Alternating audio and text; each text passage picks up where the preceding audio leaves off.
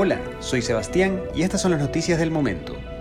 La cifra de fallecidos por los altercados en las cárceles del país ascendió a 82 según la Policía Nacional.